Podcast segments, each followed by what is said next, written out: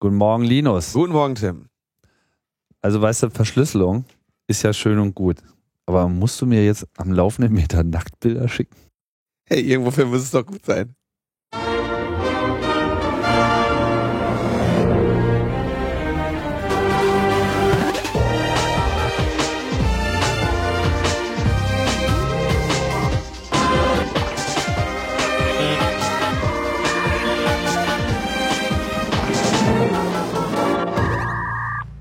Logbuch Netzpolitik Nummer 178, frisch aus der Versenkung, in der wir uns befanden, Mhm. äh, weil andere Dinge wichtiger waren. Andere Dinge waren wichtiger, ja. Ja. Ja. Und wenn andere Dinge wichtiger sind, ist ja eigentlich nicht viel passiert, oder? Nein. Der Datenreichtum hat sich um ein paar Terabyte erhöht, aber ansonsten. Ansonsten ist eigentlich nicht viel passiert. Ja, der Datenreichtum. Konkret gab's, äh, gab's, ähm, ja, was gab's? Es gab ein, ein Leak, was ja jetzt äh, laut Sascha Lobo Popkultur ist. Mhm. Äh, in, ähm, ja, in einem Maße. Ich finde das sehr interessant, ne? Also diese, was war das? 3,7 Terabyte war, glaube ich, so die Zahl, die fiel, ne? 2,6 habe ich gedacht. 2,6? 3,7, 2,6, keine Ahnung. Viel. Ist eigentlich auch irrelevant, weil äh, da kann sehr viel redundante Bitware drin herumschwimmen. Es kann auch sein, dass man da, dass das alles auch gesippt ist und eigentlich noch sehr viel mehr Daten sind. Who knows? Äh, trotzdem eine ganze Menge Daten, so dass man schon so ein wenig ins Grübeln kommen kann, wo eigentlich diese Daten abgegriffen wurden, beziehungsweise auf welche Art und Weise die sie abgegriffen wurden. Weil so nach so einem Online-Download sieht das irgendwie nicht aus. Ja, es kursierten irgendwie kurz darauf äh, so äh, Hinweise, äh, äh, wo eben darauf hingewiesen wurde, dass diese Seite von Mossack Fonseca irgendwie so ein Drupal äh, mit Patch-Stand von 2011 oder 2007 oder irgendwie sowas ist auf jeden Fall also irgendwie äh, völlig durchlöchert. Da konnte man also einfach reingehen. Aber ich weiß jetzt nicht unbedingt, ob jetzt ausgerechnet dieses, ähm, ob jetzt ausgerechnet dieses Drupal da äh, die, die Quelle aller Daten ist. Vielleicht ist es so ein, das Einstiegstor gewesen, dass man sich von dort aus weiterarbeiten konnte ähm, und dann irgendwie mal an den einen oder anderen Account gekommen ist oder so. Vielleicht haben die auch ihren kompletten äh, ihren kompletten Scheiß da im Drupal gehabt. Ich habe mir das jetzt nicht, äh, nicht weiter angeschaut. Ja, es gibt da wohl so einen Online-Zugang auch für die Kunden, sodass schon irgendeine Verzahnung von Daten und Webseite ähm, ja, vermutet werden kann. Ob dem so war, wissen wir nicht. Da kann man jetzt rumspekulieren, aber ja. Und das ist ja eigentlich überhaupt das Problem dieses Leaks, soweit es sich bisher darstellt, dass wir da eigentlich gar nicht viel zu sagen können. Oder? Ja, so ein bisschen. Ich meine, die, es ist halt kein, nicht unbedingt so ein netzpolitisches äh, Ding, ne? Aber ich, noch nicht. noch nicht. Aber ich finde das ganz interessant, wie, ja, wie sich eben dieses, dieses Ding ändert, ne? Also, ich meine, wir erinnern uns ja ähm, an irgendwelche, als, als irgendwann mal jemand überhaupt angefangen hat zu liegen, ja, als WikiLeaks mit der Idee kam und gesagt hat, okay, wir hauen die Sachen jetzt halt einfach raus, ja. Und ähm, wie dann eben auch Debatten sich geändert haben darüber, wie, äh, wie man jetzt liegt oder nicht und ähm, dass die Journal dass ja insbesondere von den Journalisten immer dieser wichtige Hinweis kam, so, ja, ne, aber man kann ja, oder was heißt von den Journalisten, von den etablierten redaktionellen Medien, ja, da kann ja jetzt nicht, da kann ja jetzt nicht einfach jeder kommen und einfach liegen. Das, äh, das geht ja nicht, das muss journalistisch aufbereitet werden. Ne? Da kann man nicht, äh, da kann man ja jetzt nicht einfach anarchistisch rumliegen oder so. Ja? Und es gab dann immer, es gibt immer die Debatten, wie der Leak aufzubereiten sei, dass man also äh, irgendwie auch gesehen hat, okay, WikiLeaks hat ähm, streckenweise vermutlich ähm, auf quasi verpasst äh, oder Wirkmacht seiner Leaks dadurch vergeudet, dass es zu viel auf einmal war. Ja, also ich denke an diese Cables, ja.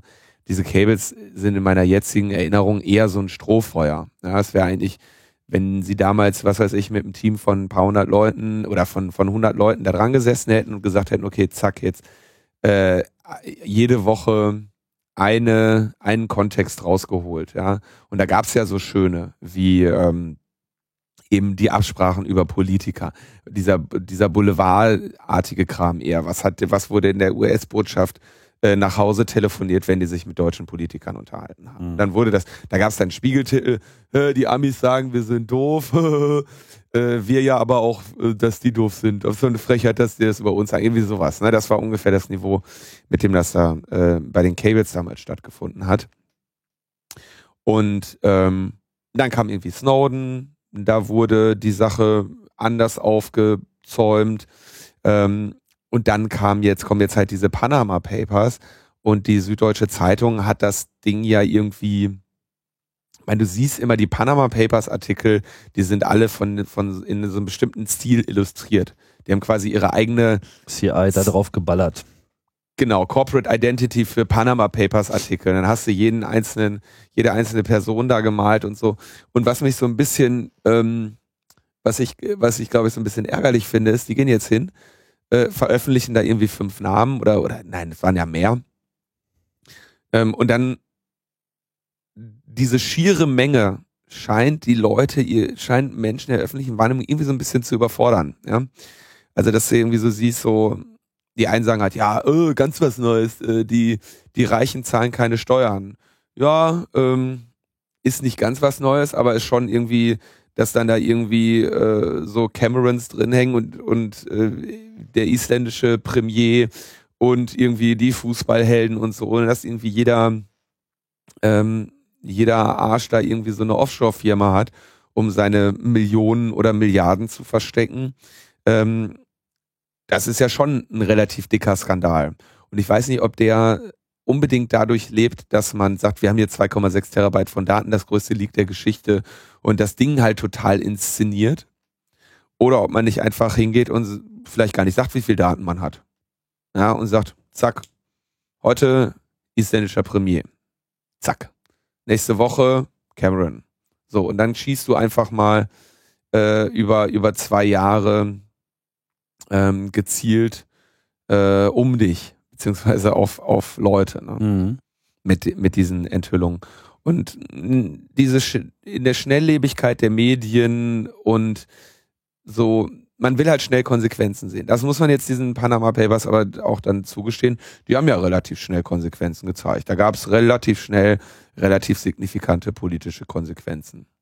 Ja, also mindestens in Island, wo der Premier ja nochmal das besondere Problem hatte, dass er also wo es dann schon mal gar nicht mehr so wichtig war, was da eigentlich genau darüber gelaufen ist, sondern das schlicht und ergreifend die Tatsache, dass das äh, existiert hat, ähm, dieses Konto, und er das hätte angeben müssen, beziehungsweise eben bewusst verschwiegen hat, zum Zeitpunkt, als er Premier geworden ist, natürlich in Island nochmal doppelt äh, äh, wirkmächtig ist. Ja. Einerseits durch diesen intensiven Bankenskandal natürlich, äh, den sie dort gehabt haben aber eben auch durch die scharf angezogenen Gesetze, wo halt jeder normaler Isländer einfach extreme Probleme hat, jetzt äh, im Ausland überhaupt nur irgendein Konto aufzumachen, äh, ja. beziehungsweise äh, international Zahlungen vorzunehmen. Interessanterweise, irgendwie so eine Woche vor den ähm, vor dem Release dieser Panama Papers gab es so einen äh, einen Rerun äh, von von dem Planet Money Podcast, äh, wo sie sich damit auseinandergesetzt haben, wie du so eine Firma machst. Und das ist halt, ich meine, es gibt keinen, also habe mich da jetzt durchaus ein bisschen mit auseinandergesetzt, es gibt keinen sinnvollen Grund, so eine Firma zu haben, wenn äh, dieser nicht darin besteht, äh, Steuern äh, zu hinterziehen oder äh, Schwarzgeld irgendwo durch die Gegend zu schieben. Es gibt keinen ähm, keinen nachvollziehbaren, legitimen Grund, so eine Firma zu haben. Denn was da ja passiert ist, du hast ja einen Geheimvertrag damit, dass jemand anders für dich eine Firma betreibt. Ähm, also du, du, da sind, du gehst jetzt zu diesem Mossack Fonseca und sagst, wir brauchen hier eine Firma, dann sagen die, okay, wie soll die heißen? Und dann steht da ja, okay, der, der Geschäftsführer und Direktor und so weiter ist ähm, hier Juan Pedro oder sowas und der ist das von halt irgendwie Tausenden von Firmen.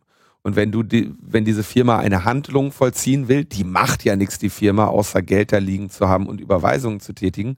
Das heißt, drei, viermal im Jahr oder so äh, sagst du dann halt dem Juan, äh, hier mach mal folgendes und dann macht er das und unterschreibt das, als wäre das seine Firma. Ja. Und dafür kassiert er irgendwie äh, ein, ein Servicegebühr. Eine Servicegebühr. Ja. Und der eins, du könntest ja, jeder kann ja eine Firma in Panama gründen, wenn er meint, er müsste das tun. Dann steht eben auch dein Name dran. Und das Einzige, was diese, was diese Offshore-Firmen eben ausmacht oder dieses Modell ist, dass nämlich genau dein Name nicht dran steht. Und dass da jemand äh, offiziell in den Büchern steht, mit dem du nichts, der, der mit dir nichts für dich einfach ein Proxy der Anonymität ist, quasi. Mhm. Ja. Und, und am Ende aber macht, was du ihm sagst. Und das fand ich sehr schön bei ähm, Planet Money, die wollten dann unbedingt mit diesen äh, Scheinmanagern sprechen und haben dann gesagt, ja, wir wollen mal hier ein Radiointerview mit euch machen und die haben dann gesagt, nein. Und dann haben die eine, ich glaube, die haben dann eine, ein, eine Hauptversammlung einberufen in Panama oder wo diese, wo diese Sendung war. Ich glaube, bei denen war das in Belize oder so. Ich erinnere mich da nicht mehr genau dran. Und dann äh, sind plötzlich diese, sind diese Direktoren nämlich äh, äh, zurückgetreten. Ja, und dann, äh, war, das war irgendwie, die, die Folge muss man sich mal anhören. Die machen wir in die, in die Show Notes. Ja, what uh, can we do with our shell companies ist das wahrscheinlich. Genau. Mhm. Und ich kann mir echt keine, die haben nämlich dann wirklich eine gehabt. So, die, die hatten halt, die haben sich echt eine gekauft. So. Ach so, mal eine geklickt. Ja, und dann haben sie halt mit Anwälten sich darüber unterhalten, was machen wir jetzt? Und dann haben halt die Anwälte halt auch die Hände über dem Kopf zusammengeschlagen. So, hey, so, so, so blöd wie ihr euch angestellt habt, müssen wir jetzt erstmal aufpassen, dass ihr nicht in den Knast kommt, weil äh, ihr habt ja im Radio gesagt, dass ihr das Ding habt und normalerweise sagt man sowas nicht. ja, die muss man sich auf jeden Fall mal anhören. Und insofern, ich meine, das sind die, ähm, dass wer sowas macht, so, wie gesagt, mir fällt bei längerer Recherche und Auseinandersetzung, und ich werde später ja noch, noch mal kurz darauf zurückkommen, dass ich mich diese in den letzten Wochen sehr viel mit Steuern auseinandergesetzt habe. Hm. Ähm, so, so, so, gut läuft das jetzt sozusagen schon mit den Spenden, ja? Nee, das, im Gegenteil. Ich äh, machst jetzt irgendwie eine Briefkastenfirma in Panama. Auf. Du, ey, wenn ich mir das weiter so angucke, äh, müssen wir mal mit denen reden. So, ja. da nicht irgendwie Logbuch Offshore machen oder so. Oh, wie schön ist Panama. Mhm. Na, ich habe doch so eine, ich habe äh, gestern so eine Stellungnahme zur zum Gesetz zur Modernisierung äh, des Besteuerungsverfahrens oder so abgegeben. Aber da komme ich gleich nochmal zu ich sehe keinen legitimen Grund und ähm, dieses, dieses Gelaber, dass es irgendwelche legitimen Gründe gäbe, solche Firmen zu machen, äh, das ist einfach Quatsch. Und die Leute, die solche Kontos haben, ähm, das sind äh, Kriminelle oder ähm, naja, es sind eigentlich alles Kriminelle. So, beweise das Gegenteil. Schweine, Steuerhinterzieher und Kriminelle sind das. Aber wir wussten ja eh, ne, Steuern sind nur für die Armen. ja, Steuern ist was für Arme, ja, natürlich. Ja, ja, ja. Na, so fühlt, fühlt man sich jetzt auch bestätigt. Ne? Also ich bin gespannt, was da in der Detailanalyse äh, bei rauskommt. Äh, wäre auf jeden Fall mal interessant, wenn jetzt eine längere Recherche da auch wirklich am Dampfen bleibt. Also zu erfahren, ob, ob nicht doch tatsächlich irgendein nicht kriminelles äh, Konstrukt auch dabei ist. Das ist und, das und aus welcher und aus welcher Motivation heraus äh, das denn nun eigentlich gegründet wurde. Hm. Naja, und dann hast du jetzt irgendwie so einen Finanzminister Schäuble, der sich hinstellt und sagt, ja, jetzt, jetzt bereiten wir dem ein Ende, als wäre das nicht eh schon immer ein Anspruch gewesen, so einer Scheiße ein Ende zu äh, bereiten. Ja. ja, jetzt brauchen wir auf einfach weltweit völlige Transparenz, fordert Wolfgang Schäuble. Ja, Wolfgang Schäuble, der, der weiß ja auch, wie man es macht. Der weiß ja, wie man es macht mit den Koffern, mit den 100.000. Da, da geht man doch nicht nach Panama. Die werden im, im Fahrstuhl vergessen und keiner weiß, wo die 100.000 hin sind. Am Ende gibt man ein Ehrenwort. So macht man das mit der Transparenz. Mhm. Ja, äh, ausgerechnet Wolfgang Schäuble. Ja, komm. Also okay. Panama Papers, das Leak, äh, die Inszenierung des Leaks. Ich meine, wir wollen Köpfe rollen sehen. Alles andere ist mir eigentlich egal. Die können das illustrieren, aber ich will, dass hier äh, Tabula Rasa gemacht wird. Und die Verräter an, an, der, an unserer Gesellschaft, die, die uns irgendwie hier vorleben, wie äh, zu leben sei und welche Steuern zu zahlen seien äh, und was jetzt irgendwie hier das, der, die Werte und die Leitbilder unserer Gesellschaft sind ähm, und die diese Gesellschaften vertreten und formen, die machen dann so eine Scheiße. Also da muss man das ähm, naja, das finde ich schon. Auf jeden äh, Fall ist das ein weiterer interessanter Debattenbeitrag auch jetzt, was so Whistleblower-Gesetzgebung äh, betrifft. Also man kann jetzt sehr wohl äh, mal wieder äh, argumentieren, ne, seht ihr mal, äh, dass es sozusagen um Transparenz äh, dieser ganzen Finanzwege zu erzielen, vielleicht auch ein probates Mittel. Interessant fand ich, dass die Zeitungen halt auch äh, die Originaldaten nicht rausgeben. Eben offiziell äh, auch unter dem äh, ja, unter dem Signet der, des Whistleblower-Schutzes in dem Moment. Also sie gehen davon aus, dass wenn man eben diese Daten jetzt als solche releasen würde, damit der Whistleblower leichter oder leicht, weiß ich nicht, ähm, oder überhaupt identifiziert werden könnte. Da frage ich mich dann wiederum, warum sie überhaupt diese Zahl von 2,6 Terabyte genannt haben. Sind übrigens 2,6, du hast recht. Ähm, weil in gewisser Hinsicht ist das ja auch schon so ein Indiz. Ja. Ne? Also das, ne, wie wir schon, haben wir das angedeutet am Anfang, dass, dass das halt nicht so die Größenordnung ist, die man runterlädt. Und wenn man sie nicht runterlädt, naja, dann hat man unter Umständen dann doch einen etwas näheren äh, Zugang gehabt. Und das, äh, ja, also weiß man weiß ja nicht, vielleicht weiß der, vielleicht weiß John Doe, der so nennt sich ja die Quelle, ähm, vielleicht ist das eine äußerst kluge Person. Ähm, und die Zahl stimmt gar nicht, es sind gar keine zwei. Und die Zahl stimmt nicht oder was auch immer. Ähm, ich stelle mir auch zum Beispiel die Frage, ich würde, glaube ich, Default zu einem amerikanischen Outlet gehen, wenn ich so etwas veröffentliche. Und diese Person hat sich an die Süddeutsche Zeitung gewendet. Interessant. Wie kam sie denn auf diese Idee? War das nur die Süddeutsche? Ja, da war der Erstkontakt. Und mhm. die Süddeutsche hat dann dieses CIJ mit reingeholt. Mhm. ICIJ. Ähm, all solche Sachen, da wollen wir mal hoffen, dass es dieser Person nicht an den Kragen geht. Aber was ja in solchen Fällen immer passiert, ist, dass du auf viele gesetzliche Initiativen zeigen kannst, ähm, die sich dann in diesem Rahmen abspielen. Dann Schäuble, der alte ähm, Kofferträger, ähm, bringt da irgendwie irgend so ein ja, so ein, so ein Strohfeuer-Ding raus und sagt, wir brauchen jetzt ein Transparenzregister. Was für ein Unsinn. Das versteht, die verstehen offenbar gar nicht, was dieses Modell ist. Das Modell ist ja nun mal, dass es da kein Transparenzregister gibt. Deswegen holst du dir so eine äh, Offshore-Firma mit, mit Scheinmanagern. Äh, ja, ah, okay. Denn ähm, in der, es wird gerade eine EU-Richtlinie zu Geschäftsgeheimnissen äh, gebacken. Und ähm, das Europäische äh, Parlament steht jetzt irgendwie äh, davor, mit dieser Richtlinie halt den Whistleblower-Schutz weiter einzuschränken. Und ähm, die Abstimmung findet heute statt, wenn ich das richtig lese. Ähm, und da ist der 14. April 2016. Genau. So, und da geht's halt dann darum, äh, dass, dass und das Unternehmen eben einen stärkeren Schutz für ihre äh, Geschäftsgeheimnisse bekommen und da eben auch wieder ein stärkerer, größerer Einschüchterungseffekt für Whistleblower entsteht, weil da eben äh, Strafen von drei Jahren Gefängnis und äh, 375.000 ähm, äh, Euro im, äh, im Raum standen. In der, in der momentanen Version der Richtlinie ist es wohl nicht mehr drin. So, das heißt, es wird jetzt ähm, durchaus dieses, also die Unternehmen schützen sich halt auch, ähm, wer mal in seinen Arbeitsvertrag geschaut hat, ähm, da stehen dann so Sachen drin, dass man eigentlich nichts, was man bei dem Unternehmen gelernt, gemacht oder gewusst hat, äh, irgendwie weiter äh, verwenden darf, ja.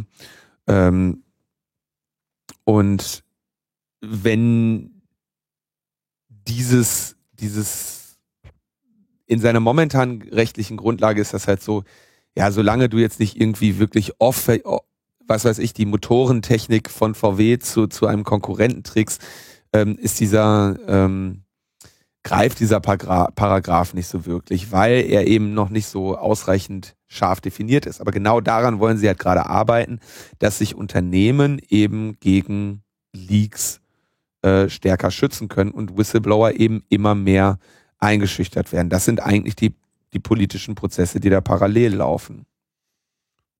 Julia Reda äh, setzt sich damit ähm, auseinander. Wir verlinken das. Na, ich meine, wenn man sich so in die Situation der äh, reicheren Bevölkerung setzt, die mit solchen Konstruktionen unter Umständen da ihre Imperien zusammengeglut hat, kann ich mir vorstellen, dass da jetzt diese ganze Nummer doch eine ganze Menge Panik ausgelöst hat. Ja, gut, diese Richtlinie, die wird schon länger diskutiert. Ne? Also das hat jetzt, das ist jetzt keine direkte ähm, Reaktion darauf. Aber klar, Whistleblower sind gerade immer noch die äh, die signifikante äh, Bedrohung. Ne? Was, was Besseres haben wir nicht. Ja, aber im Prinzip müsste man ja äh, eben gegen solche äh, Schlupflöcher vorgehen und die liegen ja teilweise mitten in Europa. Also Luxemburg ist ja. da ganz weit vorne mit ähm, Briefkastenunternehmen und äh, äh einer anderen Aufstellung danach habe ich gesehen, dass, glaube ich, die britischen Jungfraueninseln, heißen die so, Jungferninseln, dass die irgendwie das mit, mit Abstand, also mit riesigem Abstand, höchste äh, pro Kopf, also äh, Einwohner zu, also, Fir also angemeldete Firmen pro Einwohner liegt da irgendwie im hohen zweistelligen Bereich. Die Virgin Islands gehören aber den United States. Ja. Dann äh, nehme ich alles zurück und behaupte das Gegenteil, aber trotzdem sind die ganz vorne. Sech, meinst du die Seychellen? Ach, da gibt's ja eh so, so schöne Staaten, die irgendwie gar nicht. Naja, wir haben es, glaube ich, wir haben es, glaube ich, durch. Mich interessiert. Ähm, offenbar bleibt das Leak irgendwie die, die zentrale Methode und ähm, man lernt ja auch aus, man lernt ja äh, nicht aus, wie so ein Leak zu inszenieren ist. Ja? Und wie man damit eben die maximale äh, Schlagkraft ähm, erreicht. Mal so innerhalb von einem, äh, von 48 Stunden so einen isländischen Premier wegballern, das ist ja schon mal was. Ja? Aber es ist halt auch nur Island. Ich hätte da äh, Hoffnung, dass da noch größere Ziele ähm, kommen. So sie sich denn in diesen Papieren befinden. Jungferninseln gibt es übrigens in äh, amerikanisch, britisch und spanisch. Oh, herrje, ey. Ja. Und nur im Westen gibt es Jungfraueninseln übrigens, ne? Möchte ich mal darauf hinweisen. Bei anderen, in anderen Kulturkreisen sind die ja eher im späteren Verlauf des Lebens. Des, des Todes. Postmortal. Postmortal. Aber wir im Westen. wir haben das alles schon zur Lebzeit. Allerdings nur für die Reichen.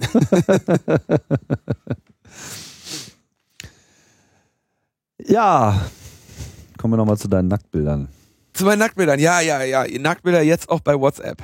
Ähm, schon vor einiger Zeit ähm, wurde bemängelt. Wurde, hat, nein, äh, hat der, äh, hat WhatsApp ja angekündigt, wir machen jetzt Ende-zu-Ende-Verschlüsselung. Und die die Überlegung für, für nennenswert brauchbare Ende-zu-Ende-Verschlüsselung bei ähm, Messagern, bei, bei äh, sag ich mal, dieser quasi Synch ähm, synchronen Kommunikation, wo du schnell hin und her schicken kannst und so, ähm, die beste Lösung dafür oder so die, die State-of-the-Art-Lösung dafür ist eine, ein Protokoll, was äh, in der in Signal ähm, eine, seine Anwendung findet. Die App heißt jetzt, glaube ich, auf, auf, auf iPhone und äh, Android auf beiden Signal, hieß aber früher mal ähm, nicht Chat Secure, sondern Text Secure. Text Secure und Redphone, ja. Und das ist äh, Moxie Marlin Spike, der da ein Team um sich hat ähm, und da quasi ein, ein Protokoll äh, gebaut hat mit äh, Plausible Deniability und solchen also schönen Dingen. Äh, plausible Deniability heißt, du kannst im Nachhinein sogar quasi äh, behaupten, das habe ich nie geschrieben, weil das im kryptografisch nicht Genau. sichergestellt ist, dass genau das geschrieben wurde. Und der andere hat aber trotzdem den Beweis, dass du das geschrieben hast und nichts anderes. Und also sehr schönes, sehr schöner, äh, sehr schöner Ansatz, den sie da ge äh, gebaut haben. Und dieses Protokoll steht im Prinzip auch jedem zur Implementation offen, ist aber äh, jetzt auch nicht das einfachste, äh, was man machen kann. Und so begab es sich eben vor, ich würde jetzt sagen, gefühlt mehr als einem Jahr, dass dieses Team äh, um Moxie offenbar von äh, Facebook beziehungsweise von WhatsApp, äh, WhatsApp gehörte zu dem Zeitpunkt aber schon Facebook, äh, dahin geholt wurde und die gesagt haben, mach das mal bei uns auch mit diesem Ende zu Ende äh, verschlüsselt. Hätten wir gern. Und das war dann die erste Implementierung, machte auch eher den Eindruck eines Marketing-Gags. Ich war dann auch so ein bisschen verwundert, dass Moxie sich mit dem Ding auf die Bühne getraut hatte, ähm, weil er durchaus einen, einen Ruf genießt. Da hattest du keine, ähm, also es hat jetzt zum Beispiel nicht angezeigt, ob der Chat jetzt verschlüsselt ist oder nicht. Das ist natürlich ein bisschen ärmlich ne? und funktionierte nicht auf dem iPhone, aber auf Android und ähm, so weiter. Du hattest irgendwie keine äh, vernünftigen äh, Schlüsselverifikationsmechanismen und so weiter. Das war so noch so ein bisschen unsauber. Aber jetzt haben sie ähm, zeigt das Ding an, jo, dieser Chat ist jetzt verschlüsselt, du kannst die Keys verifizieren, du hast Chats, Gruppenchats, Anrufe, Sprachnachrichten und Dateianhänge verschlüsselt und die haben das jetzt einmal ähm, richtig gemacht. Und äh, das muss man, äh, denke ich mal, auch einfach mal hier äh, erfreut feststellen. Sie haben dann noch so ein äh, White Paper veröffentlicht, wo diese gesamte, dieses gesamte, diese gesamte Security-Implementierung äh, drin ist, äh, drin beschrieben ist, wie sich die Clients registrieren und so. Und das ist schon so im Moment scheint es, das zu äh, das dort verwendete Protokoll eben das Beste zu sein, was wir für diesen äh, Anwendungsfall haben. Ja, also äh, war auch, war auch nötig, muss man sagen. WhatsApp äh, hat ja nicht gerade dadurch brilliert, besonders äh, sicher zu sein. Also am Anfang lief da halt alles total unverschlüsselt. Also sie kommen wirklich von sehr weit her. ist nicht so, dass sie schon irgendetwas Nee. hätten und jetzt ist es so ein bisschen besser. Äh, dann haben sie dann irgendwann zumindest mal so Transportverschlüsselung hergestellt, aber damit hat sie immer noch das Problem, dass der ganze Kram eben lesbar auf dem Server war. Und da ist man natürlich nicht äh, ohne Grund beunruhigt gewesen. Und man merkt aber jetzt eben auch, dass die Valley-Firmen wohl ein großes Interesse daran haben, einerseits dieses Feature anzubieten, weil es nachgefragt wird. Das interpretiere ich jetzt mal gerade so ein bisschen rein in den Markt. Äh, beziehungsweise, wo vielleicht noch ein größeres Interesse dahinter stehen dürfte, jetzt eben, damit man nicht diese Apple FBI-Situation hat, beziehungsweise Facebook ist ja auch abgeschnorchelt worden, dass man eben sagen kann, was wollt ihr eigentlich? Bei uns ist nichts zu holen, wir haben keine Daten, äh, geht wieder weg. Das ist noch gar nicht so lange her, da war das eher so ein Nerd-Argument für Mhm. Architektur. Und jetzt äh, ist das halt Mainstream und das ist ja auch ganz gut so. Richtig, aber ne, die Konterrevolution lässt nicht lange auf sich warten. Denn äh, es wurde jetzt gerade mehr oder weniger der Compliance with Court Orders Act of 2016 von Diane Feinstein und Richard Burr in die Debatte gebracht. Ähm, wir erinnern uns, die iPhone-Saga, die FBI-Phone-Saga endete letztendlich damit, dass das FBI sich irgendwoher eine unklare äh, Lücke gekauft hat ähm, und sich das, das iPhone, was sie dort hatten, äh, eben äh, geöffnet hat und damit des, der, die gerichtliche Auseinandersetzung mit ihrem Anspruch eben äh, verhindert haben, sodass es da nicht zu dem ähm, gewünschten Showdown kam, den äh, das FBI natürlich für sich haben wollte, den aber auch Apple eigentlich haben wollte. Ja? Und äh, Weiß ich nicht so richtig, ob sie ihn haben wollten. Sie waren auf jeden Fall bereit äh, dafür, ihn zu haben. Aber ob sie ihn jetzt so unbedingt darauf jetzt erpicht waren, den auch so durchzufechten, weiß ich nicht. Das Ding hätte halt, es wäre halt dann mal geklärt gewesen. Es wäre dann mal ja. geklärt gewesen, keine Frage. Und äh, dann haben sich eben Feinstein und Burr gesagt, naja, dann, äh, dann klären wir das eben im Kongress und machen ein Gesetz.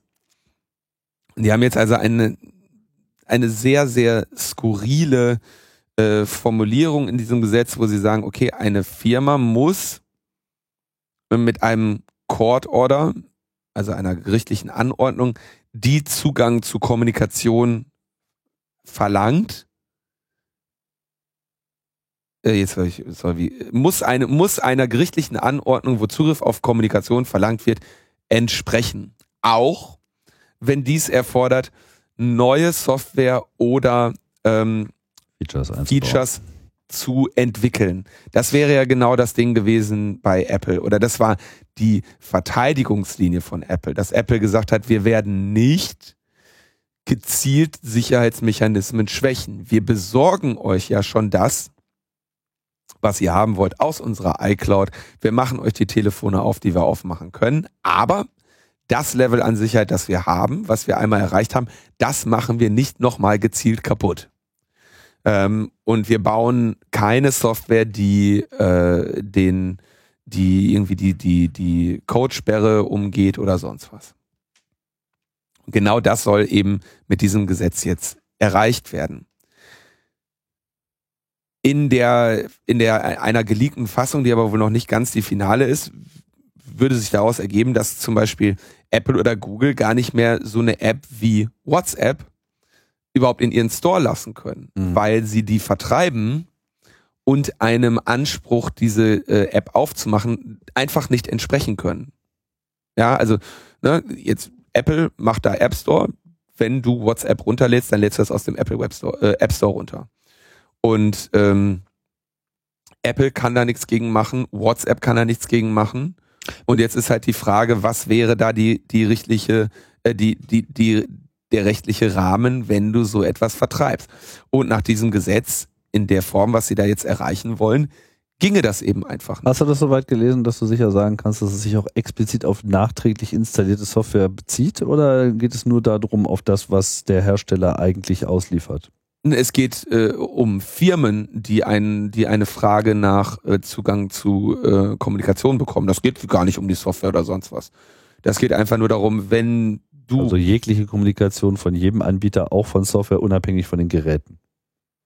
Ja.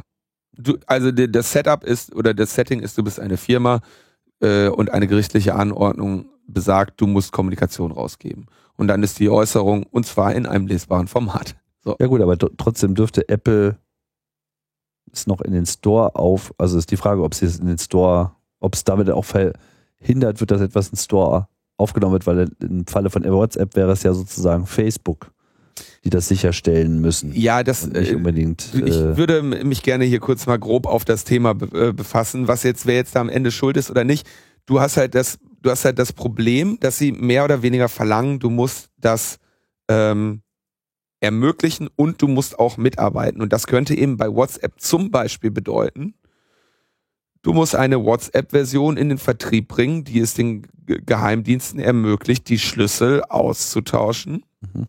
oder abzuziehen, ohne dass es dem Nutzer angezeigt wird. Das ist ja der, also der klassische, äh, das, das, das Problem bei Ende-zu-Ende-Verschlüsselung ist, dass, oder was heißt das Problem? Die Konsequenz von Ende-zu-Ende-Verschlüsselung ist, dass der Endpunkt zum Angriffsziel wird und dass du die Schlüssel klauen willst, ja. Ja, das ist das Problem für die Behörden in dem Fall.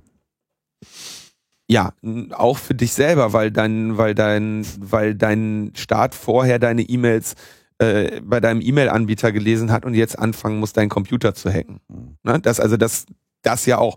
Und dann könnte man eben zum Beispiel sagen, naja, okay, ihr müsst WhatsApp, ihr könnt Ende-zu-Ende-Verschlüsselung machen, wunderbar. Aber laut Gesetz seid ihr verpflichtet, uns den Zugang zu dieser Kommunikation äh, zu gewähren, selbst wenn ihr dafür neue Software oder Features einbauen müsst. Also mit anderen Worten, gesetzliche Verpflichtung zur Backdoor. Sie sagen aber dann, ja, ja, äh, das dürfte aber nicht ähm, als Vorwand genutzt werden, einem Hersteller von Software oder Hardware vorzuschreiben oder zu verbieten, wie er seine Produkte zu entwickeln hat. Ja, das ist natürlich dann irgendwie so ein, so ein Bullshit-Satz, weil genau das tun sie ja mit diesem Gesetz. Ne? Das ist also, so, so machst du ja heute Politik. Du sagst, du sagst irgendein Gesetz, das macht genau das und dann sagst du, ja, das darf es, aber das soll natürlich damit nicht erreicht werden. Nein. So war das ja nicht gemeint. Und jetzt gibt's eine schöne, äh, jetzt gibt's einen, einen schönen, ähm, schönen Hintergrund dazu. Ähm, Feinstein und Burr haben 2008 und 2010 für das Funding des Open Tech Funds gestimmt. Der hat äh, insgesamt 2008 und 2010 äh, 45 Millionen US-Dollar bekommen. Der Open Tech Fund, äh, ich glaube, ich hatte den hier öfter schon mal erwähnt, ist eine Institution, die am Ende auf das US-Außenministerium zurückgeht.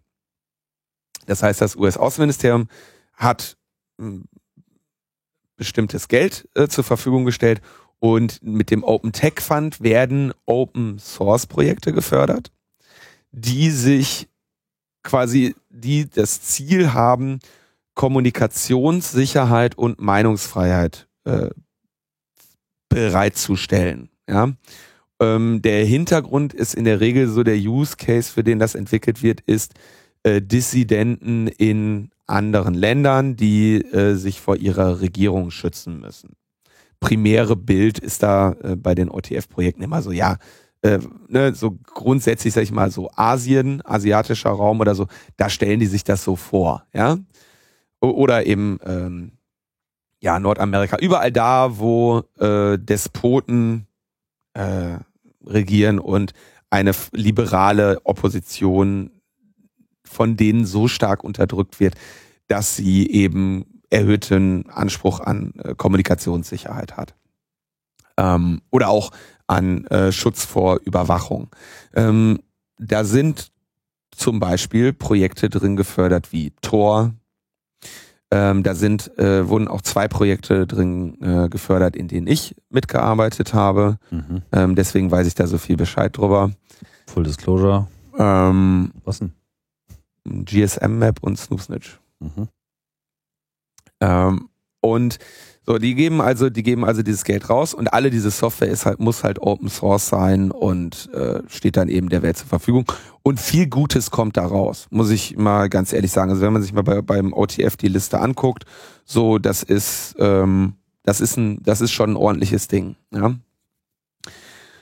Und interessanterweise hat genau dieser Open Tech Fund äh, Moxie äh, und Signal gefördert mit insgesamt ähm, zwei ein Viertel Millionen Dollar. Ähm, und ich glaube, das war mehr oder weniger die, die Hauptsäule des Funding äh, für Signal. Es mag sein, dass die woanders noch ein bisschen Geld her hatten, aber dieses Signal-Team, die waren größtenteils vom OTF ähm, finanziert. Daher kenne ich auch äh, Moxie und das Team. Naja, jetzt muss ich jetzt, jetzt lasse ich hier alles raus. Ähm, du Insider, du. Naja, und die. Äh, du bist wahrscheinlich auch noch mit denen trinken gegangen. Das, sowas würden wir doch niemals tun. Na, okay. Dann nein, nein, ja, wir haben bin ich ja beruhigt. Konzentriert gearbeitet. Ja. Sehr schön. Ähm, ja, und jetzt haben quasi die Ironie dieser ganzen Geschichte ist, Signal wurde halt quasi vom, mehr oder weniger vom State Department finanziert für zwei ein Viertel Millionen ist das ein Schnapper. Ja, also eine, eine App und eine Encryption von dieser Qualität in die Masse auszurollen, das ist echt mal ein Return on Investment. Chris Segoyen hat das halt auch so sehr schön gesagt. So, das ist das Beste, was wir je mit, mit, mit Steuergeldern gemacht haben, so ungefähr. Wenn das nämlich dann am Ende jetzt auch noch bei WhatsApp ausgerollt wird. Ja. Und quasi die Leute, die einerseits genau dafür gestimmt haben, dass, dass das überhaupt möglich werden würde, sind jetzt auch die gleichen, ähm, oder zumindest zwei davon, sind diejenigen, die jetzt auf einmal merken, äh, wie viel Zahnpasta aus der Tube raus ist äh, und äh, die irgendwie wieder da reinsaugen wollen. Ne? Und ähm, das finde ich ja sehr schön, immer, also dieser fortwährende Konflikt zwischen der äh, sag ich mal, der außenpolitischen Raison. Ähm, die USA machen das ja auch nicht, weil sie Mitleid mit den Dissidenten haben. Die machen das ja, weil sie gezielt äh, bestimmte Regionen äh, politisch destabilisieren wollen im Rahmen. Ne? Also das, ich meine, das muss man ja auch im Hinterkopf halten. Und jetzt haben sie eben gesehen, ja, okay, scheiße. Ähm, jetzt destabilisieren wir uns jetzt auch. Jetzt destabilisieren wir uns selber. Wobei das, das steht, glaube ich, noch in, in weiter Ferne. Ähm, ja, ich will da jetzt nicht noch weiter in irgendwelche, äh, in irgendwelche Theorien gehen. Aber ne, sie sagen halt, oder Burr sagt dann ja, äh, die Zeit ist gekommen, äh, dass der, dass der Kongress und die Te Technologiefirmen sich darüber unterhalten müssen, wie äh, Verschlüsselung Mörderern, Pädophilen, Drogenhändlern und Terroristen hilft. Mörderern. Ja. Ich meine, mit dem gleichen, äh, mit dem mit der gleichen Ratio kannst du halt sagen, ey, äh, was macht ihr da mit eurem Open Tech Fund? Ihr unterstützt die Mörderer, Pädophilen, Drogendealer ähm, und so weiter in anderen Ländern. Und da würden sie natürlich genau das Gegenteil äh, sehen. Und man erkennt eigentlich die Linie der USA an dieser Stelle ist, wir wollen verschlüsseln, alle, die in unserem Interesse handeln, sollen verschlüsseln und die, die gegen uns sind, die sollen nicht verschlüsseln können. Mit anderen Worten, wir wollen einfach, jeder soll vor jedem anderen verschlüsseln, außer vor uns. Und das geht eben nicht. Also du kannst eben ne, sowas entweder kaputt machen oder, oder sowas gesetzlich verbieten oder nicht. Und wenn du es gesetzlich verbietest, wird der Effekt sein, dass es trotzdem weiter existiert. Er ist so ein bisschen der Baseballschläger, den, den die einen nur zum Sport und die anderen nur zum Zuschlagen äh, benutzen können sollen. So, und das ist, funktioniert halt nicht. Genau, also es, es geht einfach nicht.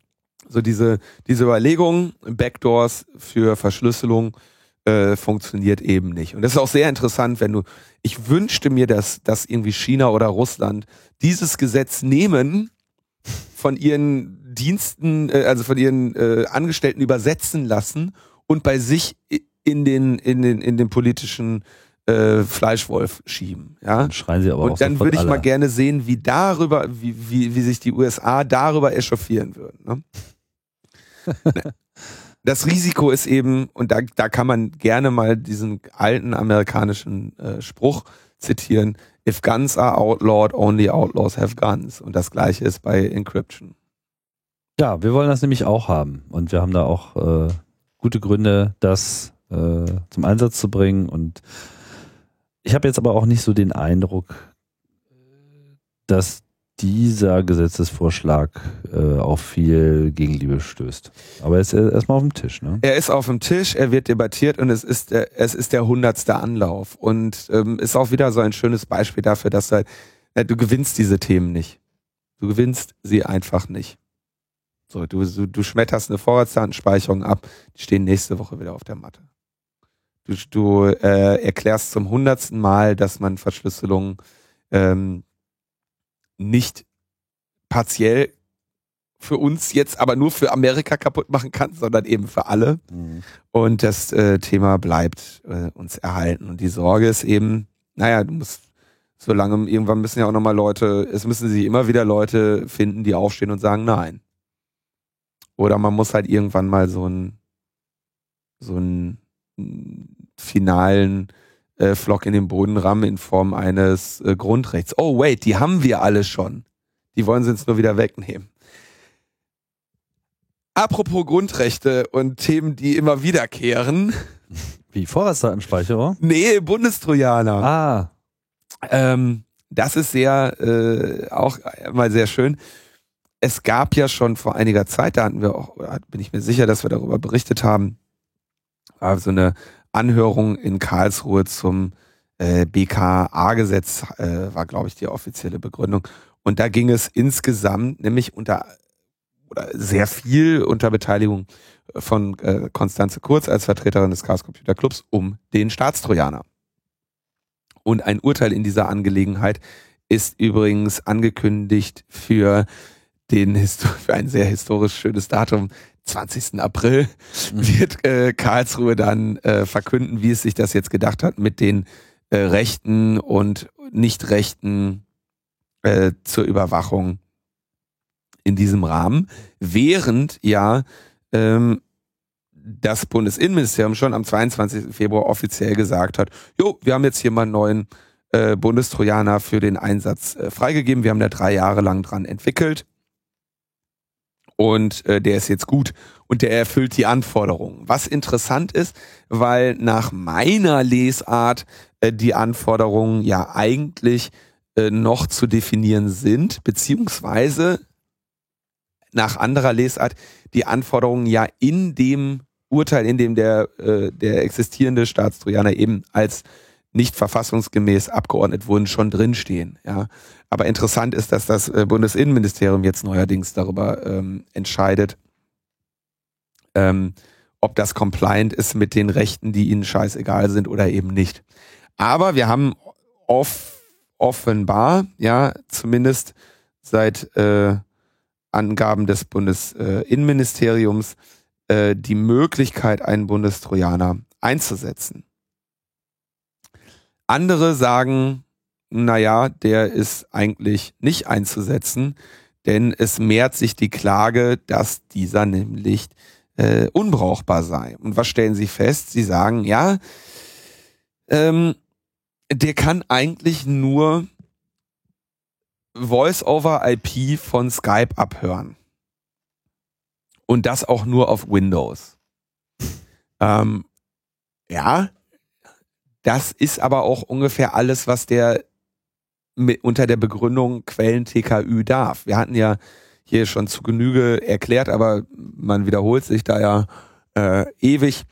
Ähm, es gibt einmal die Idee, du machst jetzt irgendwie, äh, du holst dir das Äquivalent einer Hausdurchsuchung, von der niemand weiß. Äh, das wäre dann eben so ein Bundestrojaner, du bist auf der Kiste, holst dir da runter, was du willst, schaust dich um, äh, trittst, trittst die Regale um und äh, hast, äh, hast alles in der Hand. Und es gibt die Anordnung der Telekommunikationsüberwachung, wo du sagst, okay, jetzt will ich abhören, ich will dein Handy abhören. Ja, das sind die rechtlichen Mittel, die äh, Strafverfolgungsbehörden haben. Mhm. Und diese Trojaner-Geschichte ist eben angesiedelt bei äh, que Quellen Telekommunikationsüberwachung in dem Falle, dass du deine Nachrichten verschlüsselst. Da haben wir es wieder. Ja, das heißt, beim, ähm, beim E-Mail-Provider werde ich nicht fündig, also muss ich deinen Computer hacken, um zu sehen, was du telefonierst. Ich darf aber nicht mir anschauen, welche Dateien du auf dem Computer hast. Und insofern wenn er jetzt wirklich Skype abhören kann und ansonsten keine Funktion hat, dann scheint dieser äh, Trojaner tatsächlich so ein bisschen dem Pflichtenheft ähm, zu entsprechen. Mhm. Und dann werden natürlich die, äh, die Stimmen laut, ja, aber wir können kein WhatsApp abhören, kein Viber abhören, kein Telegram, kein Threema, kein WhatsApp äh, und, und wir haben irgendwie keinen Bundestrojaner ähm, fürs Smartphone. Und den brauchen wir natürlich auch. Der Bund Deutscher Kriminalbeamter äh, beschwert sich dann natürlich. Äh, egal ob Dschihadisten oder Rechtsextremisten, sie alle kommunizieren über WhatsApp oder andere Instant Messenger. Skype abzuhören bringt bei diesen Leuten nicht viel, sagt ein anonymer äh, LKA-Beamter, äh, dem Springer Verlag. Das heißt, da haben wir jetzt auch schon wieder im Prinzip die gleiche Debatte. wenn du dich an den rechtlichen Rahmen hältst, dann reicht es nicht aus. Und was wir jetzt irgendwie wollen, ist, äh, ist mehr. Wir wollen mehr. Interessant, dass Sie das so schnell sagen, weil ähm, Sie haben ja erst seit, seit ein paar Monaten. Ne? Ja, die Frage ist, wie lange Sie ihn noch haben.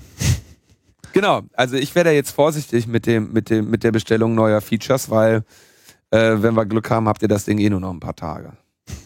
Dann, dann ist es erst recht nutzlos. Was würdest du denn machen, wenn du jetzt äh, im BKA arbeiten würdest? Du wärst jetzt, sagen wir mal, tatsächlich in dieser Situation eine bestimmte Gruppe schwerstkrimineller, organisierter, irgendwie habhaft werden zu wollen und du hast Kenntnis, dass elektronische Kommunikation vorliegt. Was wäre denn so die Strategie, die du ausrollen würdest, um da ein Maximum an Informationen zu gewinnen? Das ist eine Fangfrage, weil irgendwie offen, es scheint ja so zu sein, dass das nicht der Fall ist. Dass, das, äh, dass sie ernsthaft jetzt damit ein Problem haben mit verschlüsselter Kommunikation. Es gibt immer wieder Einzelfälle und ähm, da kommen wir auch so ein bisschen in einen Bereich, wo ich jetzt meine Quellen gefährden würde, wenn ich da weiter drüber rede. ja gut, aber ich meine, das ist schon eine berechtigte äh, Frage in, in, in der Debatte, weil wenn man jetzt äh, außerhalb unserer Kreise ja, äh, diese Debatte führt, sagen wir mal mit Polizeibeamten, irgendwelchen, dann ist das die Argumentations, äh, der Argumentationsbereich, in, in, in, in dem man was liefern muss. So. Und ehrlich gesagt, außer, naja, geht dann halt nicht. Also jemand hat mal, jemand ähm, hat mal gesagt, das ist jetzt nicht meine Meinung. Ähm, naja, Staatstrojaner oder Vorratsdatenspeicherung. Einen von beiden Toten müsst ihr sterben. Hat mal jemand gesagt. Hat mal jemand gesagt in einer Debatte mhm. mit mir. Und ich halte das für eine wahrscheinlich halbwegs ähm, realistische ähm, Einschätzung des Sachverhalts. Ja. Nur, dass wahrscheinlich, dass gerade die äh, Polit Innenpolitiker und Sicherheitsbehörden darauf hinarbeiten wollen, dass wir beide sterben müssen, beide Tode. Ich habe so eher den Eindruck, dass diese ganze, ich meine, das ist jetzt auch so eine, eine Frage, wie, wie äh, positiv oder äh, optimistisch, pessimistisch, je nachdem man die weitere Entwicklung der ähm, Security-Technologie bewertet. Aber ein Trojaner, der in der Lage ist, alles auf einem Gerät, also an der Quelle, abzugreifen, in den Architekturen, wie sie sich jetzt abzeichnen, wie sie beim iPhone auch teilweise Realität ist. Sicherlich wird Android auch in der Hinsicht nochmal äh, nachziehen. Ähm, geht ja, die Trojaner-Idee geht ja so ein bisschen davon aus, dass das auch immer technisch ohne weiteres mit vertretbarem Aufwand möglich ist.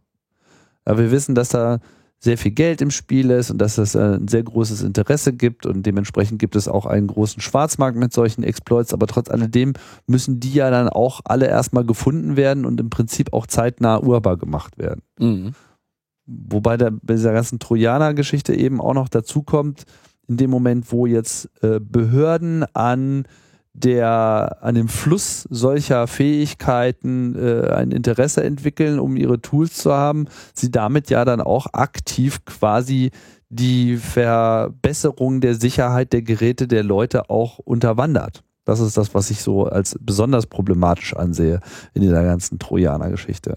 Könnte man also auch sagen, also sowohl ist es verwerflich, dass ihr euch an einem Markt beteiligt, der potenziell dazu führt, dass Sicherheitslücken nicht aufgedeckt und damit auch gefixt werden, ja, als auch ist es wahrscheinlich ein äh, ökonomischer Ruin, ähm, diesen Weg zu bestreiten und davon auszugehen, dass man immer genug Mittel hat, um immer zeitnah ein äh, technisches Bombardement ausführen zu können, bei dem weil auch noch nicht mal gesichert ist, dass man immer die Möglichkeit hat, das auch auf die jeweilige Quelle, die man abhören will, auch draufwerfen. Ich meine, es ist ja nicht nur so, dass dieser Exploit da sein muss, sondern du musst ja dann auch noch es hinbekommen, dass das eine Gerät oder die Gruppe von Geräten, äh, die du eben abhören möchtest, auch tatsächlich infiziert wird, was ja auch nochmal einen gewissen, ja, eine, eine, eine Invasivität mit sich äh, bringt, die auch sicherlich an die Grenzen des äh, juristisch Machbaren stößt. Sodass man halt sagen kann, diese ganze Trojaner-Geschichte, das ist halt etwas, das widerspricht sich auf so vielen Ebenen. Es ist sowohl zu teuer als eben auch äh, rechtlich problematisch dass äh, man sagen kann, ja, okay, dann fällt das vielleicht aus. Dann ist das vielleicht irgendwann gar kein gangbarer Weg mehr. Schau mal, also der, das Problem mit Staatsorganen ist der von dir äh, beschriebene Gesell gesamtgesellschaftliche Schaden, der dadurch entsteht. Es wird ein Schweinegeld ausgegeben, es werden Sicherheitslücken offen gelassen, die alle betreffen. Und sag ich mal, der Weg, wie der Bundestrojaner zu mir findet, ist der gleiche Weg, wie andere Trojaner zu mir finden können. Ja, das heißt, es sind immer Sicherheitslücken auf die eine oder auf die andere Weise, die da ausgenutzt werden. Und diese muss man loswerden, weil immer das Risiko der unschuldig Betroffene einfach massiv größer ist, als äh, was auch immer dem entgegenstehen kann. Mhm.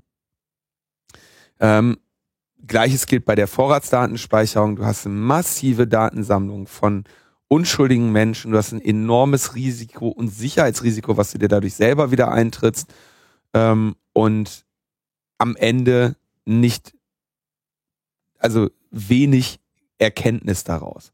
Und wenn ich dann mal so ähm, mich mit, mit Menschen unterhalte, Proponenten der Vorratsdatenspeicherung und sage, okay, jetzt habt ihr die bald ein halbes Jahr, dann habt ihr die bald ein Dreivierteljahr, dann geht doch mal hin und zeigt uns mal die Statistiken. Ihr könnt euch ja was äh, ein, ähm, sag ich mal, ein epistemologisches äh, Meisterwerk ist, äh, die sind in der Lage zu erklären, wie viele Fälle sie wegen fehlender Vorratsdatenspeicherung nicht aufklären konnten. Das können die, ne? Das ist ähm, nach jeder Erkenntnistheorie unmöglich. Ja, und insbesondere auch äh, wissenschaftlich eben oder gerade wissenschaftlich empirisch eben auch einfach nicht abbildbar. Wenn du denn dann aber sagst, okay, jetzt habt ihr Vorratsdatenspeicherung, jetzt bin ich ja mal wirklich gespannt, dass ihr euch mal nächstes Jahr hinsetzt und mal eine Statistik macht und sagt, welche Fälle wurden wirklich dank Vorratsdatenspeicherung aufgeklärt.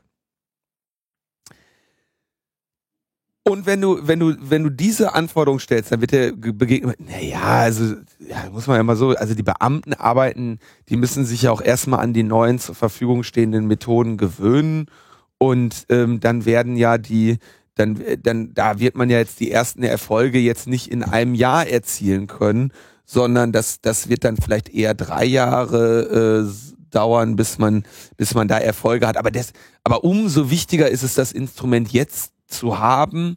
Ja, und die sind also einer, einer, Evalu läuft, ja. einer Evaluation ist diese, sind diese Behörden regelmäßig äußerst abgeneigt. Das habe ich auch gerade wieder in dieser, An, in dieser Anhörung äh, da äh, gesehen. Und es wäre halt sehr schön, wenn man sich schon diesen, diesen Mist als Gesellschaft gibt, dann wirklich zu sagen, okay, dann sagt mal, wie viele ähm, Einsätze davon habt ihr gemacht und welche Fälle wurden damit aufgeklärt. Stattdessen bekommen wir diese sehr ähm, skurrilen Meldungen auch jedes Jahr immer die Zahlen, mit denen man nichts anfangen kann. Wie viele Funkzellenabfragen hat es gegeben? Wie viele stille SMS wurden verschickt? Wo immer nicht klar ist, wurden die alle an eine Person geschickt oder an, äh, an, an Tausende, ja? Äh, wie viele Fälle wurden tatsächlich mit dieser Hilfe ausschlaggebend aufgeklärt. Da wird dann immer die, die, das Gegenargument, wenn du dich mit Polizeibeamten unterhältst, ist, ja, äh, man kann ja am Ende jetzt nicht sagen, was dann das Ausschlaggebende war. Und dann verplappern sie sich und sagen, ja, wir brauchen ja die, die Vorratsdatenspeicherung auch so ein bisschen, um Anfangsverdachte zu entwickeln und um Gruppierungen zu unterwandern und so weiter, was eben genau wiederum ja eigentlich nicht das ist, was sie damit machen dürfen sollen, ja, äh, machen sollen, dürfen, dürfen sollen diese, diese Debatten sind auf eine Weise müßig, solange es, solange sich diejenigen, die diese Zugriffsmöglichkeiten fordern, weigern, wenn schon nicht mal einen konkreten Fall äh, mal vernünftig durchzudeklinieren, dann wenigstens mal eine Statistik äh, zu veröffentlichen. Die können sie ja von mir aus sogar selber fälschen. Machen sie ja ohnehin. Ja, aber also die mal wirklich mit Zahlen darüber nachzudenken und zu sagen, okay, ein Jahr Bundestrojaner, TKÜ, nach, äh, nach Stand von äh, Urteil 2011 oder 2012 oder wann das war. Ja? Wie viele Male eingesetzt? Wie viele Male maßgeblich äh, zur, äh, zur Verhaftung beigetragen? Welche Delikte? Das wäre doch mal eine Statistik, die interessant wäre. Klar. Ja, ja ich und dann ja gar nicht, dass das alles unwirksam ist. Ich frage mich halt nur, was ist sozusagen die Antwort an den äh, nachvollziehbaren Wunsch, auch im äh, digitalen Raum irgendwie Spuren sammeln zu können. Das, äh, ich, der, der, der Wunsch mag ja durchaus nachvollziehbar sein, aber ich kann mich auf diese Debatte, ähm, eigentlich würde ich mich da nur drauf einlassen, anhand äh, konkreter Zahlen und Ermittlungserfolge und Ergebnisse. Denn was man ja nun nicht vergessen darf, ist, dass die eigentlichen Straftaten eben nicht online passieren. Die, die Straftat findet ähm, woanders statt.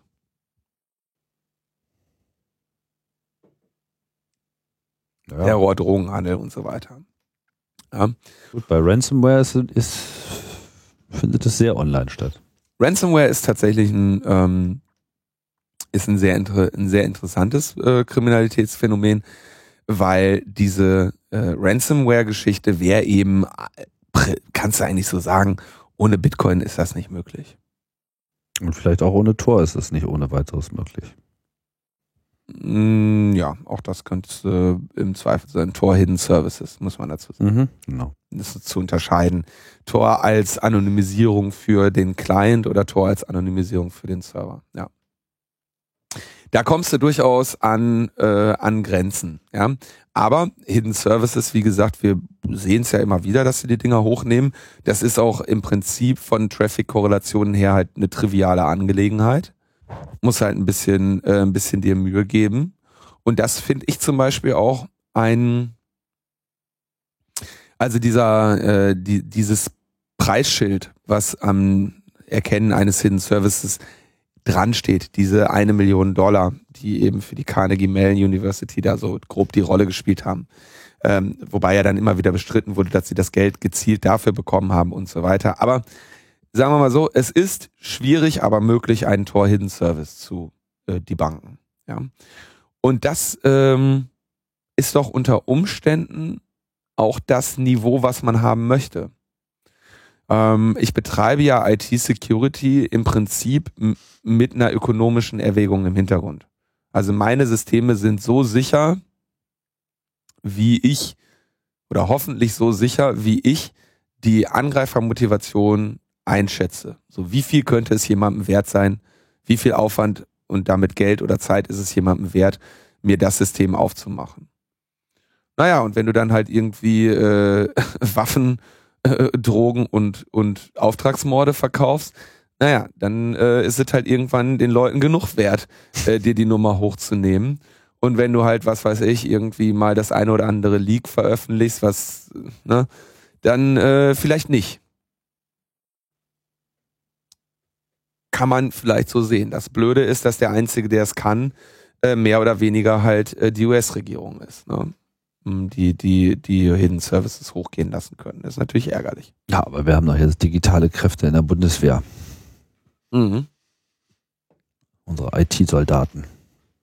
Also mir fehlt halt, mir fehlt bei dieser, bei dieser Debatte um die, die, die mannigfachen Fähigkeiten, die hier von den äh, Strafverfolgungsbehörden äh, gefordert werden, einfach mal eine sachliche Grundlage für eine Debatte. Und die können nur die liefern und das zu tun, weigern sie sich seit Jahren.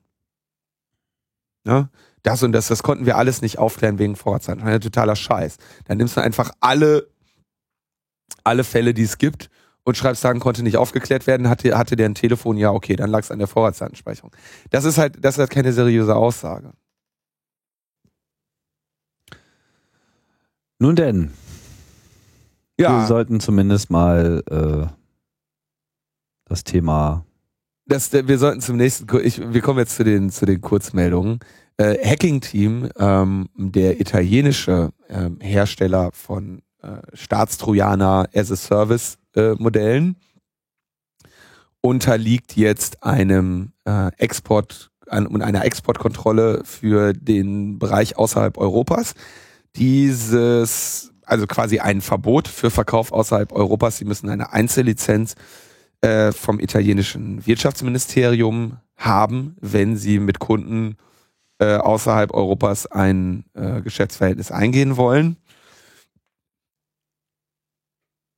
Ja, behindert die das irgendwie groß? Kann schon sein, ne? Nö, denn äh, sie wurden ja jetzt gerade äh, gestern äh, in, in am 13. April auf einer Überwachungsmesse in Brasilien mit schönem Stand gesichtet. Sowohl äh, Gamma Finfisher als auch Hacking-Team und mit dem panamaischen äh, Offshore-Gebilde äh, äh, wird das ohnehin alles äh, wieder in Ordnung kommen. ja, könnte sein, ne? Dann dürfen wir linken. Das ist gut. Das ist gut. Hyperlinks ja. sind äh, bleiben wahrscheinlich legal.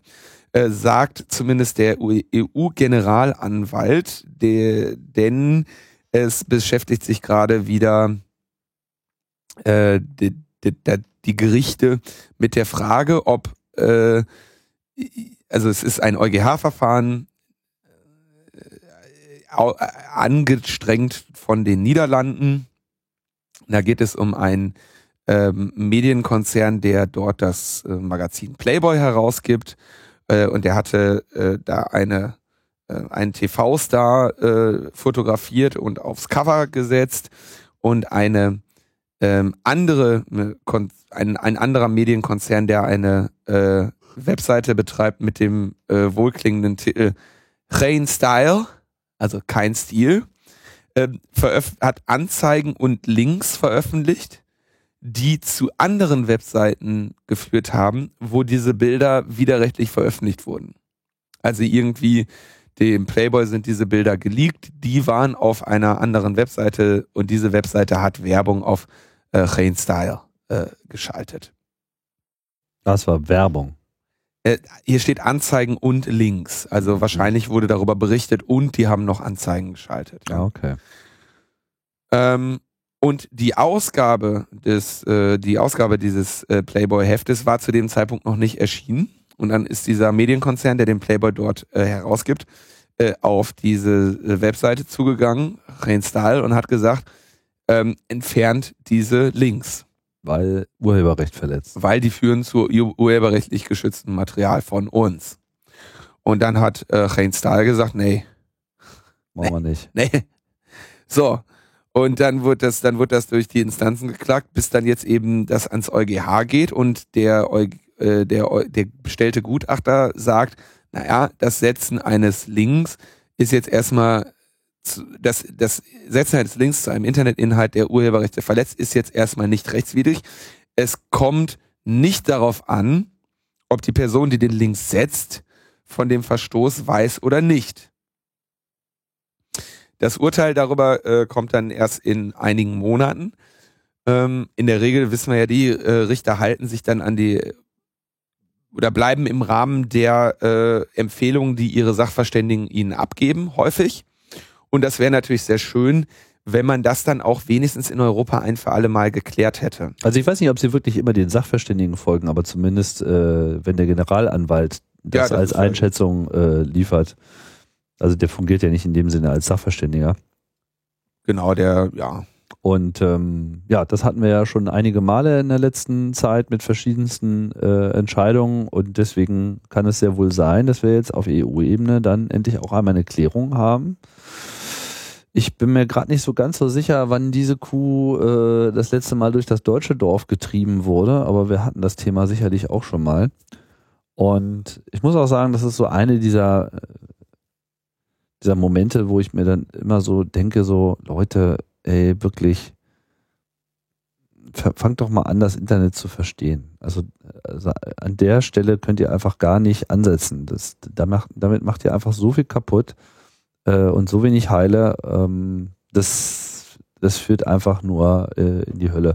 Und weiß jetzt nicht, ob es jetzt gerade an diesem Track Record des Europäischen Gerichtshofs liegt. Ich meine, das Verfassungsgericht hatte ja auch schon viele äh, lichte Momente, aber auch andere Richter ich gewinne in zunehmendem Maße auch den Eindruck, dass, dass wir schon so den einen oder anderen Generationswechsel jetzt gehabt haben in äh, Judikative, sicherlich auch Exekutive, wo und Legislative, meine ich, äh, wo sich so langsam so, so, eine, so eine Awareness für die Realität durchsetzt. Ich will jetzt nicht sagen, es wird alles gut werden, aber es äh, scheint sich zumindest auch nicht unbedingt immer alles äh, permanent zu verschlechtern. Ja. Müsste ja dann auch mal wieder in Deutschland gewürdigt werden und wäre dann mal interessant, in welche äh, Gesetzgebung das dann einfließen muss. Ja. Zumindest in die Rechtsprechung. Die Debatten sind äh, amüsant. Also die Folge, ne, um das jetzt nochmal kurz zu äh, in seinem Ausmaß auch zu, zu verdeutlichen, ne, wenn du demnächst irgendwie dafür äh, beschuldigt werden kannst, dass du irgendwo hinlinkst, wo dann irgendwo nochmal irgendeine Urheberrechtsverletzung kommt. Ja? Und das in einer Welt der, ähm, der Abmahnanwälte. Ne? Äh, dann Gnade äh, uns aber Gott. Also das du, das äh, hält äh, selbst das Internet nicht lange aus. Ne? Naja. So, dann die Schweiz. Wir hatten schon ein paar Mal über das BÜPF hier berichtet und den Widerstand äh, dagegen. Dort wurde ja angestrebt, ein Referendum äh, abzuhalten in der Schweiz. Genau, die haben jetzt also dieses, die haben ihr Referendum äh, durchgekriegt. Durchgekriegt. Jetzt brauchen sie aber die Unterschriften. Und äh, die Unterschriftensammlung hat am 29.03. begonnen und sie haben jetzt exakt 100 Tage Zeit, um 50.000 Unterschriften zu sammeln, zu bescheinigen und abzuliefern. Und da brauchen sie natürlich die ähm, äh, entsprechende, das entsprechende Fußvolk, äh, das sich jetzt äh, auf die Straße stellt und das macht. 50.000 Unterschriften ist schon nicht unbedingt wenig, aber ähm, das ist zu schaffen. Und wer ähm, möchte, sei eingeladen, sich eben unter äh, stopfbüpf, stopbüpf.ch äh, Stopf. Ähm, diese Bögen äh, runterzuschreiben und loszulegen. Und es gibt einen Perk. Wenn du nämlich 100 Unterschriften oder mehr sammelst und diese bis zum 23. April dorthin schickst, äh, bekommst du ein Shirt geschenkt. Das, äh, wo drauf steht Privatsphäre retten, stopp, bipf.ch. Das will man natürlich schon haben, dieses Shirt, um äh, eben zu zeigen, dass man im richtigen Moment äh, an der richtigen Stelle war und äh, diese Unterschriften äh, gesammelt hat. Da sind mehrere Gruppen drin und ja, sind alle äh, dazu aufgerufen, dort mitzumachen. Ich meine, solche. Ich bin jetzt gerade noch etwas verwirrt, weil ich auf der falschen Seite. Äh, was? Wieso? Also nee, doch bist du jetzt auf der richtigen. Ich bin äh, immer auf der richtigen Seite, Linus. Musst du so langsam wissen. ähm, ich bin jetzt nur gerade etwas verwirrt. Also hier heißt es, das Referendum ist gestartet, es werden jetzt Unterschriften gesammelt, aber die Unterschriften sind das jetzt sozusagen Unterschriften, die gesammelt werden müssen, damit dann ein richtiges, eine richtige Abstimmung darüber äh, durchgeführt wird? Oder ist das dann schon irgendwie bindend, weil hier geht es ja äh, sozusagen nur um Unterstützung. Ich glaube dann also für das Referendum, damit es dann offiziell auch genau. abgehalten wird. Ja. Okay, weil das finde ich jetzt so ein bisschen verwirrend, die Formulierung, dass das Referendum dann gestartet ist. Verstehst du, was ich meine? Mm. Mm, ja, der Prozess ist gestartet. Aber das stimmt. Jetzt, ja, jetzt ist die Frage, ist das, ähm, ach, du stellst auch immer so gemeine Fragen. Entschuldigung bin halt. Mm,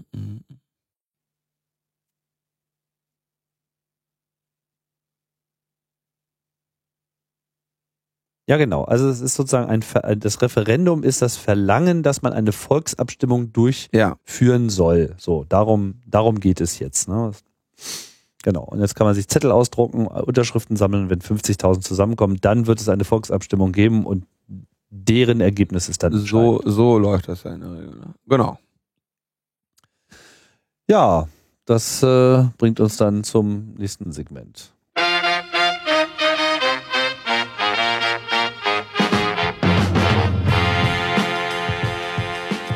Am Freitag, den 22. April um 18 Uhr gibt es in Osnabrück den Chaos Talk mit Anna Biselli und Martin Hase. Das ist der zweite Chaos Talk, den der Chaos Treff Osnabrück da jetzt ausrichtet.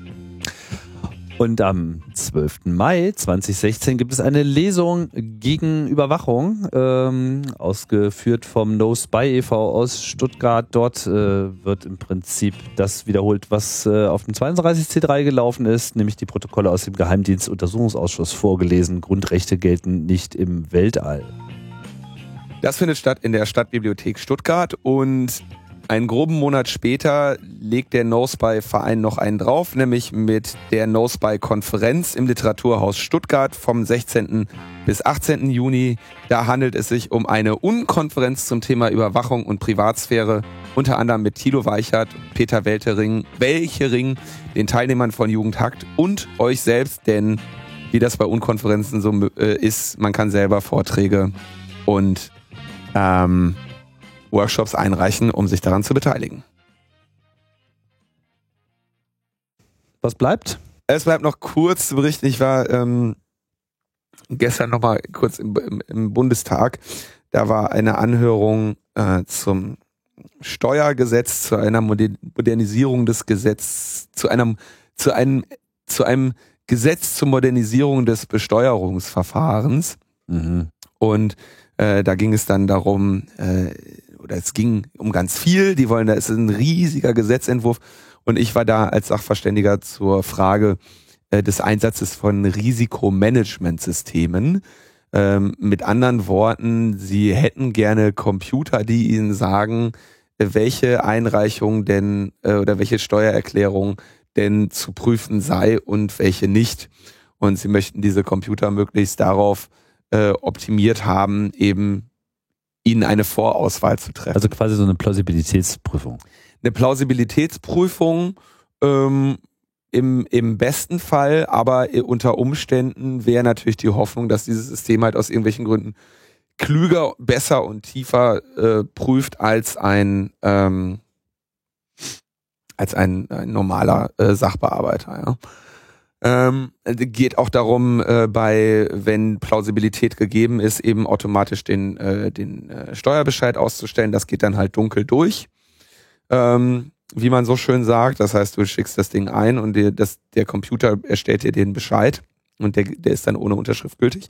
Aber insbesondere habe ich mich mit der Frage auseinandergesetzt, eben diese Risikomanagementsysteme für die Auswahl zu nutzen, die man trifft, wer denn jetzt zu prüfen sei.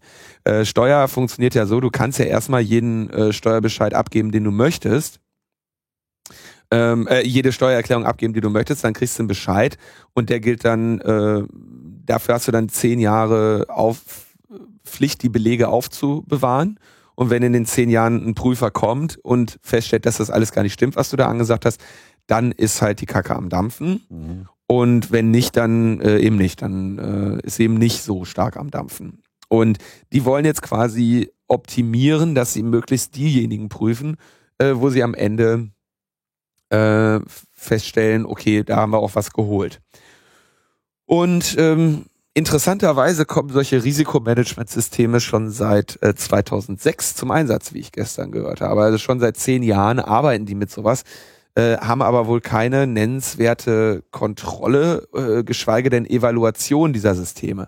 Denn wenn so ein solches Risikomanagementsystem jetzt mal spinnt und, sag ich mal, bestimmte Muster von ähm, Steuerhinterziehung äh, besser oder schlechter erkennt als andere, ähm, dann hast du natürlich ein Problem für deine, äh, für die Gerechtigkeit deiner Besteuerung. Und da habe ich dann äh, mich auch damit auseinandergesetzt, dass dieses System natürlich laut Gesetz eben geheim gehalten werden muss, weil äh, sonst ja nur noch Steuererklärungen eingereicht werden, die an denen dieses System eben äh, sich nicht äh, orientieren kann. Ja. Mhm. Und da haben wir so habe ich eine kleine Stellungnahme geschrieben, auch so über, ja, sag ich mal, basale Konzepte von äh, von künstlicher Intelligenz, also selbstlernende äh, Systeme, theoriegeleitete Systeme und so ein bisschen mir Gedanken über die Anforderungen gemacht, die gelten müssten, wenn der Staat sich entscheidet, so etwas zu tun. Und das ist eben insbesondere, dass man diesen Mist mal evaluiert. So, und das haben die überhaupt nicht vorgesehen. Also Risikomanagement kann man machen, funktioniert so. Wenn das funktioniert, kann man das machen. Und du musst natürlich das dann einer Zufallsauswahl gegenüberstellen und eben kontrollieren, ja, was gibt dir dieses System aus? Welche Muster äh, erkennst, welche nicht? Was ist in der Zufallsauswahl besser, was nicht? Und ähm, ja, genau das haben sie da natürlich wieder nicht drin. Naja, also die, dieses, wer mal ein richtig trockenes Gutachten lesen möchte, ähm, kann, kann das äh, unterm Link tun. Ich, pers mir persönlich hat das wieder Spaß gemacht, mich äh, da ein bisschen mit auseinanderzusetzen. Aber der Zeit, Zeit war wirklich ein bisschen knapp diesmal. Das bringt uns zum Ende. Das bringt uns zum Ende und das Ende äh, gilt dem Dank und der Dank gilt Elmar, Thorsten, Dirk, Ulrich, Holger, Tore, Tore, Nora und Christian. Und vielen anderen Unterstützern und ähm, ja, weiß nicht, ob ich letztes Mal schon darauf hingewiesen habe, ich glaube ja schon, Metaebene Community, da gibt es auch einen Kanal zu Logbuch Netzpolitik, falls ihr sozusagen noch in einen äh, fortwährenden äh, Chat treten wollt, um die Inhalte dieser Sendung und uns vielleicht äh, Tipps äh, geben wollt oder Fragen habt, dann wäre das vielleicht eure Wahl. Ich bin da jetzt auch drin. Der Tim hat mir erklärt, wie das geht. Das ist ja sowas Modernes hier mit dem, ja. mit dem Schlack. Ja, ja. Schlag, äh, Schlagkommune. Hier muss man ja auch für dich alles erklären. Linus. Ich bin jetzt in der Schlagkommune drin. Wir sagen Tschüss und bis bald. Ciao, ciao. Willkommen in Deutschlands Quatschsendung Nummer eins. Wir sind's. Wir haben mit Satire nichts am Hut. Was die Kollegen da in Hamburg bei Extra 3 gemacht haben, diese dicken Bretter, die können wir hier, sind wir nicht imstande zu bohren. Ganz ehrlich, das muss man wirklich sagen. Hut ab, große ja. Nummer, ähm, äh, Deutschland. Das ist eine ganz andere Liga. Ne? Auch die Heute-Show, wie gut die ist. Die ne? Heute-Show, die finde ich richtig ja. gut. Und es ist nicht, wenn, wenn ich in der Vergangenheit irgendwie gerüchteweise ja. gehört habe, dass wir hier scharf auf den Sendeplatz sind von der, von der, von der Heute-Show oder auf irgendwas, was Olli Welke gehört. Das würde ich niemals sagen, das stimmt nicht, auf gar keinen Fall. Olli, liebe Grüße, Riesenfan, schaue ich jede Woche um äh, um mich inspirieren zu lassen. Und in Satire, Satire Extra 3 hat in dieser Woche fast einen dritten ja. Weltkrieg ausgelöst. Dafür erstmal einen großen Applaus. Super, super, ja, mit einer super Nummer. Und das muss man vielleicht mal offensichtlich schaut man in der Türkei jede noch so kleine Satire- oder Quatschsendung, also wahrscheinlich auch diese. Vielleicht, liebe, liebe Türken, wenn Sie das jetzt, wenn Sie das jetzt, wenn Sie das jetzt sehen, vielleicht müssen wir Ihnen mal ganz kurz was erklären, was die Kollegen von Extra 3 gemacht haben. Also einen, auf, inhaltlich, humorvoll mit dem umgegangen sind, was Sie da quasi politisch unten tun, Herr Erdogan. Das ist in Deutschland, in Europa gedeckt von, von, von der Kunstfreiheit, von der Pressefreiheit, von der Artikel Meinungsfreiheit. 5. Das ist, was? Artikel 5, Artikel Grundgesetz. 5, Artikel 5 unseres Grundgesetzes, ja. unserer tollen Verfassung. Das darf man hier. Das ist, da können Sie nicht einfach sagen, die Bundesregierung soll die Satire zurückziehen oder das muss irgendwie jetzt gelöscht werden aus dem Internet. Das ist in Deutschland ist sowas erlaubt. Und ich finde es ganz toll, wie in dieser Woche die Zivilgesellschaft aufgestanden ist von Beatrice von Storch, die noch vor zwei Wochen, glaube ich, mich erschießen lassen wollte, wegen dieses komischen, ja. dieses komischen äh, Songs, den wir gemacht haben. Und jetzt mhm. ist sie auf einmal ganz vorne dabei, wenn es um Pressefreiheit und Kunstfreiheit geht.